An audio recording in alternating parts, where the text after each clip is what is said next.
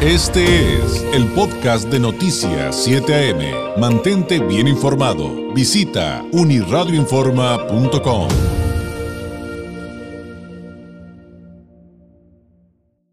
mucho gusto recibir aquí en el estudio al doctor José Israel Ibarra González. Bienvenido a casa, Isra, jefe de investigación y estudios mixtos en Continente Móvil, una organización de científicos especializados en investigación y análisis de fenómenos migratorios. Él es doctor en estudios de inmigración por el COLEF, especialista en el fenómeno de las deportaciones y sus efectos en materia laboral y familiar en México, maestro en desarrollo regional, también por esa institución, licenciado en comunicación por la UABC, eh, más de 15 años de experiencia en medios de comunicación como periodista ejerció como periodista de investigación e información en México, en España, actualmente es presidente del Colegio de Comunicólogos de Baja California y docente en la Universidad Ibero Tijuana, es candidato al Sistema Nacional de Investigadores y además me contabas, eh, Israel, bienvenido, muy buenos días, que ya este, también le entras a la docencia. este, no solamente en Ibero, también este, le entras a la docencia a nivel maestría en el Colegio de la Frontera Norte. Hola David, un gusto estar aquí en, en, casa, como bien lo dices, aquí, aquí fue nuestra casa por algunos años. Y sí, el próximo año estamos como tutor en el Colegio de la Frontera Norte, en la maestría en estudios eh, de, migración internacional, que es un curso en línea, y como profesor estoy en, en la maestría en migración en Centro de Estudios de Posgrado, que es, ah, eh, una institución que está en Ciudad de México, pero que tiene aquí en Mexicali una, una representación. Entonces allá, en esta estamos como profesor y, aquí en, en, COLEF como, como tutor, pero digamos que sobre lo mismo, sobre migración ya en, en, las maestrías.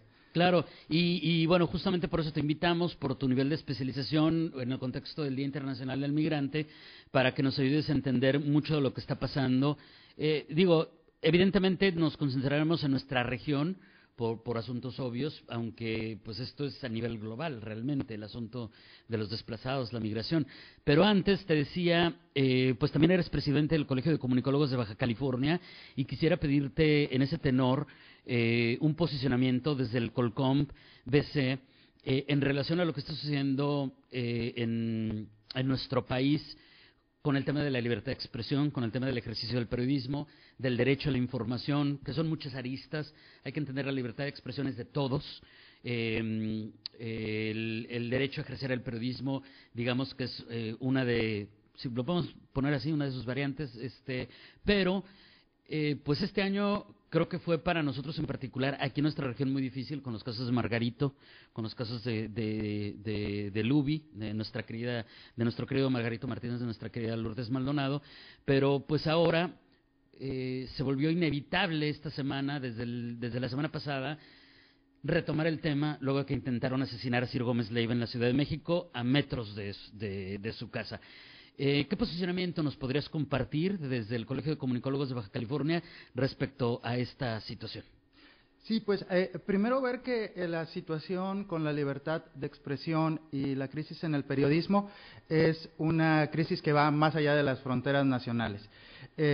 como sabemos, la libertad de expresión y el ejercicio del periodismo es un pilar fundamental de las democracias liberales el juego de la democracia, por decirlo así, eh, se libra eh, con el papel del periodismo como este mecanismo de rendición de cuentas de los gobiernos y este mecanismo de acceso a la información de los gobiernos. Sin embargo, en la medida en que se han venido polarizando los gobiernos, los ataques contra la libertad de expresión y contra los periodistas, eh, en Latinoamérica, vamos a decirlo en un contexto regional, han venido creciendo independientemente que sean eh, gobiernos de derecha, como pudiera ser el caso de Brasil o como el caso de El Salvador, donde hay evidentemente un ataque sistemático contra la libertad de expresión, pero también desde las izquierdas Y vemos el caso eh, mexicano con un discurso estigmatizante por parte de la misma presidencia de la República, pero podemos voltear a, Nicaragua, donde no solamente ya no hay libertad de expresión, sino ni siquiera libertad eh, religiosa, ¿no? Hay un ataque también contra otras libertades concebidas desde eh, pues lo que son los derechos del, del, pensamiento liberal. ¿Qué no decir de Venezuela? ¿Qué no decir de Cuba? Es decir, estamos viviendo una crisis a raíz de que se están polarizando eh, los gobiernos y, hay una división al interior de los países. En el caso mexicano, eh, bueno, tenemos varias variables jugando. Por una parte, sí tenemos un gobierno eh, que no concibe a la libertad de expresión en su papel de rendición de cuentas, es decir, no, no quiere rendir de, rendir de cuentas ante los medios de comunicación y ha venido cerrando, eh, digamos, eh, las estructuras democráticas que había costado mucho tiempo ganar, ¿no? Y de pronto empezamos a ver eh, unos ataques a, las, a la prensa con señalamientos directos en una simetría de poder, ¿no? Eh, el, periodista solo tiene una pluma y, una libreta donde anotar, donde recoger la información y darla a conocer, contra toda la estructura del Estado. Pero por otra parte también tienes al crimen organizado, que tampoco le gusta que los periodistas salgan y evidencien la crisis de homicidios que tenemos a raíz de la situación del, del crimen organizado, ¿no? Entonces, finalmente el periodista queda entre la espada y la pared y eh, a veces la línea es muy fina para saber de dónde vienen los ataques, ¿no? Eh, y las investigaciones no se realizan. Es decir, no tenemos una resolución eh, de todos los asesinatos que ha habido contra periodistas. O de fondo, ¿no, Israel? Porque podremos remitirnos hasta el caso del gato Félix, pasando, llegando hasta este año con, por ejemplo, Lourdes Maldonado, en los que se detienen a los asesinos materiales, pero pues los intelectuales bien gracias, ¿no? O sea, es, es, algo que si bien no necesariamente sucede en todos estos casos del extremo de la violencia contra un periodista, que es el asesinato del mismo, este, de repente pues finalmente se queda, se queda sobre la mesa como un tema de impunidad eh, que, evidencia esto que tú ya estás narrando. Sí, y, que se da en medio de una, de una crisis de homicidios en el país, con la diferencia que eh, el periodista juega de vocero de la sociedad, es decir, es un intermediario, un representante que le da voz a todas estas comunidades oprimidas para obligar a los gobiernos a que rindan cuentas. Entonces, eso, eso hay que tenerlo siempre muy presente. El periodismo, como su labor fundamental, es la rendición de cuentas de los gobiernos. ¿sí? Y ese es el pilar que le toca sostener en lo que es la democracia o las democracias liberales. Entonces, si tú quitas ese pilar, le estás quitando un pilar a la democracia y entonces la democracia está en riesgo.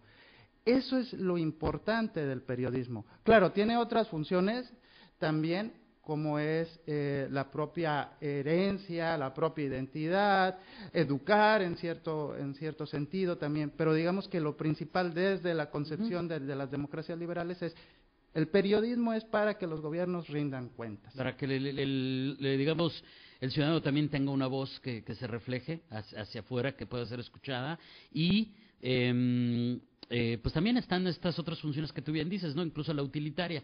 Va a haber un corte de agua, fue con lo que arrancamos, por ejemplo, el día de hoy, ¿no? Y bueno, ya de ahí vendrán, otro tipo de denuncias. Ahora, eh, antes de cerrar este tema, eh, yo no puedo evitar em, asociar todo esto que narras y que estamos tratando de entender en medio de, de esta violencia y de este esquema de polarización con el uso de los pseudoperiodistas, sobre todo en esta era de las redes sociales. Entonces, también ahí veo líneas muy delgadas entre los que ejercen el periodismo independiente y los que se hacen digo, por lo menos entre la población que no es profesional, que solamente ve una figura y quiere confiar en ella y decir, ah, es que él sí me dice la verdad, ella sí me dice la verdad, eh, pero también veo que, aunque muchos eventualmente se dan cuenta de estos pseudoperiodistas, eh, que también el, quienes están en el poder están haciendo uso de ellos a pesar de que evidentemente desde esa posición saben qué es lo que está pasando y sin embargo los inflan, los, eh, eh, los utilizan eh, en un juego bastante sucio y bastante peligroso, independientemente de si son liberales, si son conservadores, como bien tú dijiste, esto se da en todos, en todos lados, ¿no? Este, ¿algún, ¿Alguna reflexión respecto a eso? Sí, evidentemente, pues es un mecanismo de propaganda, ¿no? Lo que acabas de mencionar.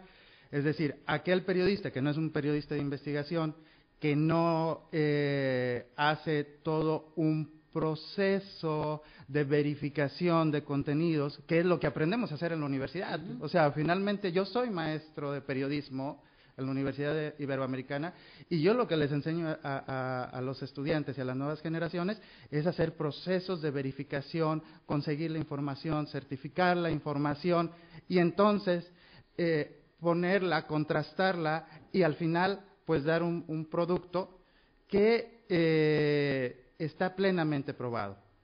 La otra parte es, pues el gobierno te dice qué decir, y esto es un mecanismo de propaganda que ha existido desde que los gobiernos existen, es decir, es, también comunicación.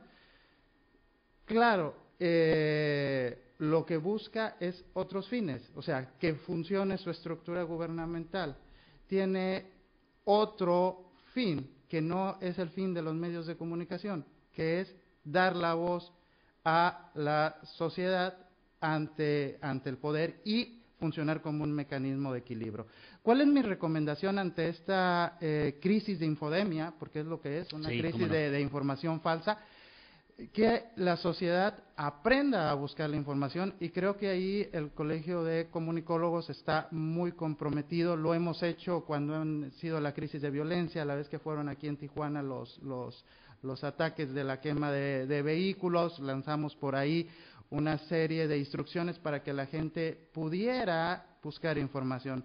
Es decir, va desde buscar que el URL sea seguro, que sea un HTTPS, eh, contrastar en tres o cuatro eh, medios de información distinta, contrastar directamente, por ejemplo, con, alguna cuenta oficial, por ejemplo, en esos casos de, la, de seguridad pública, eh, y ya después de hacer todo este, este recorrido, entonces ya actuar, ¿no? Tomar cierta decisión, pero una vez que uno verifique que la información sea muy segura. Pero para eso hay que educar a, la ciudadanía y creo que es un compromiso de todos los comunicólogos, ¿no? Y que tenemos que seguir trabajando como sociedad eh, y hacer eh, un, ejercicio de divulgación científica de, las, de la misma comunicación, ¿no? Y en este sentido eh, creo que es el camino que debemos de seguir, educar para informarse. Sí, sin duda. Y, fíjate que yo alguna vez hice alguna analogía aquí respecto, así como buscas convertirte en un mejor consumidor y ves la información nutrimental del producto que, que vas a comprar, es lo mismo con los medios de comunicación e informativos y de repente aquí me le es que tú no traes tal nota. Le digo, sí, y no la traigo y tampoco la trae el Frontera y tampoco la traen nuestros colegas de Z y tampoco la traen nuestros colegas de la jornada por mencionar algunos medios. ¿Por qué crees? Pues porque es fake news. El fin de semana hicieron circular este tema de que habían encontrado la cabeza de un niño de siete años en una hielera. O sea, antes que la autoridad había un supuesto medio que ya sabía de la hielera, que ya sabía de la cabeza, que la cabeza era un niño, sabía la edad del niño, sabía el sexo del niño. O sea, evidentemente cuando comenzamos a educarnos y aprender que hay cosas que por más que querramos traerle usted la verdad en, inmediatez, en la mayor inmediatez posible, hay veces que tenemos que esperar. Pues eh, desde el eh, desde la fotografía más amplia Israel, ¿qué está pasando actualmente específicamente en nuestra región, porque vemos un colectivo de situaciones, de circunstancias, de leyes, de desplazados por diversas razones, que, que, yo al principio de este programa yo decía, pues a la autoridad le, enoja mucho que digamos que hay caos o que hay crisis. eh, y quieren decir que todo está bien. Y yo veo que, pues de entrada, que si veo niños durmiendo en la calle por todos lados, pues algo no está bien y hay una crisis. Pero si yo te preguntara, desde la perspectiva más amplia, en, un análisis de, de, lo que está pasando con los actuales fenómenos migratorios en nuestra región, ¿de dónde partir para entenderlo? Ok, primero tenemos que, que comprender que en el mundo hay 281 millones de personas viviendo fuera de sus países. Esto es 3.6% de la población eh, global.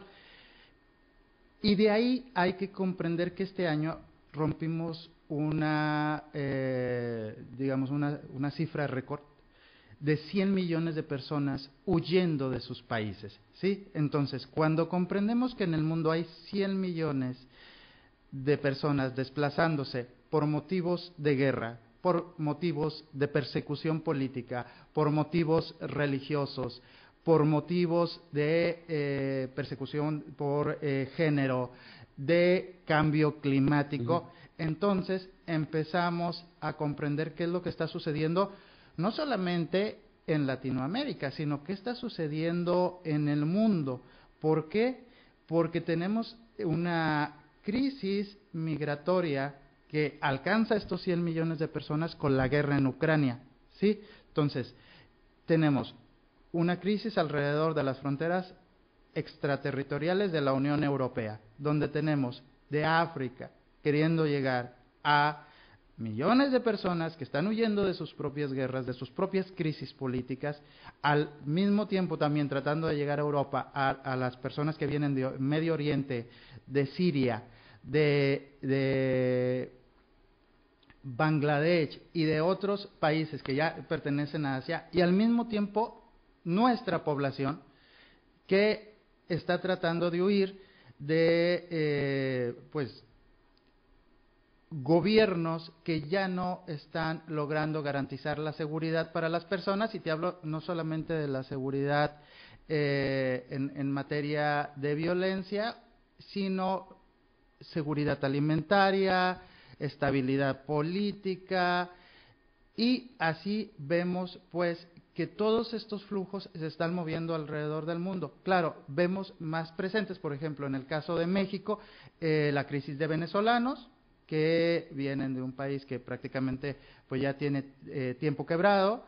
Eh, pero también vemos una cifra histórica con el caso de los cubanos, ¿no? Más de 230 y tantos mil en, en el último año fiscal de los Estados Unidos, la crisis más grave de emigración de la historia de Cuba, pero también vemos un aumento en eh, los casos, por ejemplo, de eh, Nicaragua, donde la dictadura cierra todavía más eh, los, los, espacios de libertad y la gente empieza a salir.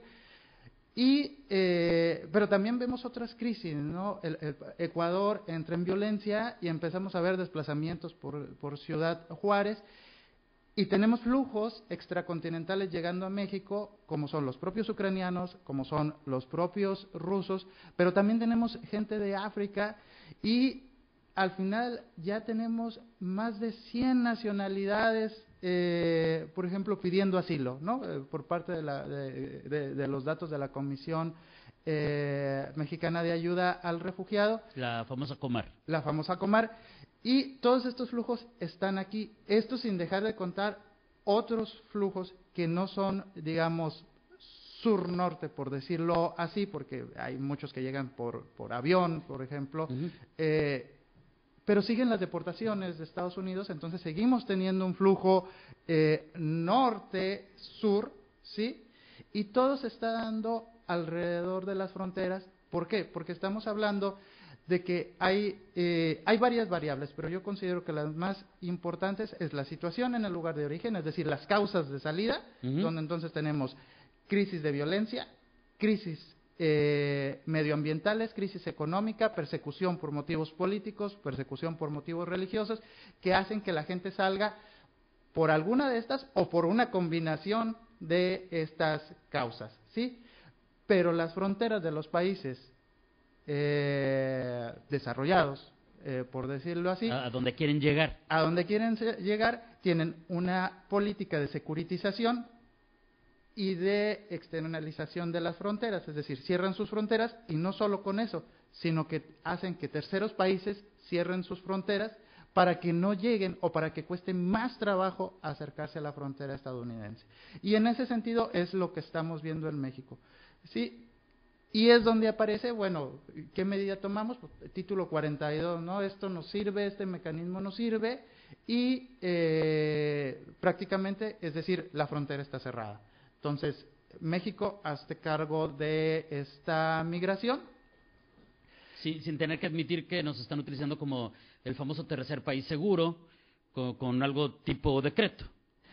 Claro, eh, está hecho de facto. La situación es que México no es un tercer país seguro, ¿no? Con, la, con la tasa de homicidios que tenemos, con la situación en las fronteras, y, eh, y esto es solo hablando de la migración internacional. En el caso de nuestra frontera tenemos toda esta migración internacional, pero aparte tenemos la migración de desplazamiento forzado interno, que son simplemente para la última medición, casi 400 mil personas desplazadas de Michoacán principalmente, en el caso de Tijuana, seguido de Guerrero, pero donde ya empieza a haber gente que se está desplazando de otros muchos estados de la República, entre esos Guanajuato por la crisis de violencia, Zacatecas por la crisis de violencia, Jalisco por la crisis de violencia, Veracruz, Chiapas, que ahí hay conflictos también indígenas y que también se están desplazando y al final, en el caso muy particular de Tijuana, encontramos en los albergues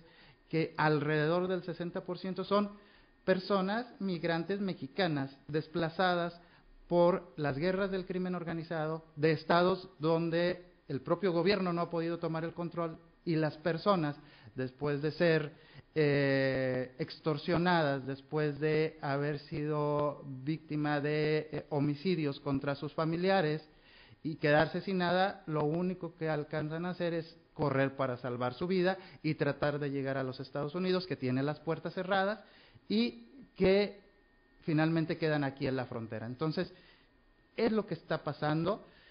Aparecen algunas situaciones como es la excepción al título 42, que es aquellas personas que están en una situación, eh, vaya, de amenaza a su seguridad aquí en la ciudad de Tijuana, pueden optar por un paro humanitario, pero son pocos espacios, alrededor de 200 espacios este, en, el caso de nuestra zona. Eh, y la otra opción es que estén en, una situación de enfermedad muy, muy grave. Y estos espacios, en un principio, pues eran administrados por el Instituto Nacional de Migración, se dan casos de corrupción, el CBP, el, gobierno de los Estados Unidos decide dar esta potestad a organizaciones de la sociedad civil.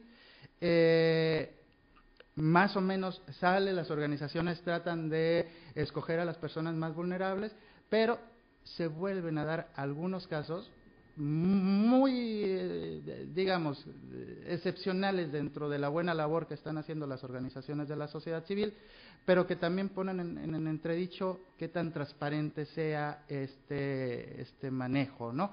Y lo último que se sabe, pues es que volverían a retomar eh, pues esta potestad las mismas autoridades americanas, pero estamos hablando de una, de una apertura muy pequeña a, la entrada a Estados Unidos comparada con las cantidades de personas que hay simplemente en la ciudad de Tijuana, donde los albergues están abarrotados y las personas están durmiendo afuera de los albergues. Con un rezago impresionante y además recibiendo, como bien ya explicaste, recibiendo, además de todo ese acumulado, recibiendo personas que son expulsadas de Estados Unidos porque no han parado y también todos los que vienen de sur a norte tratando de escapar, pues, de salvar sus vidas, literalmente. Israel, nos quedan dos minutitos, un, de hecho, no, ya nada más un minutito.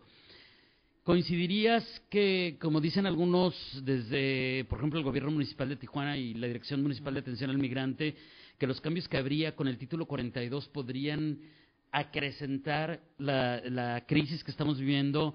Hay preocupación, por ejemplo, decía, de que la gente se quiera lanzar, o sea, todos estos migrantes que evidentemente están desesperados y hay que entender, imagínense su nivel de desesperación de querer lanzarse a las fronteras y que se vuelvan a formar campamentos o bloqueos.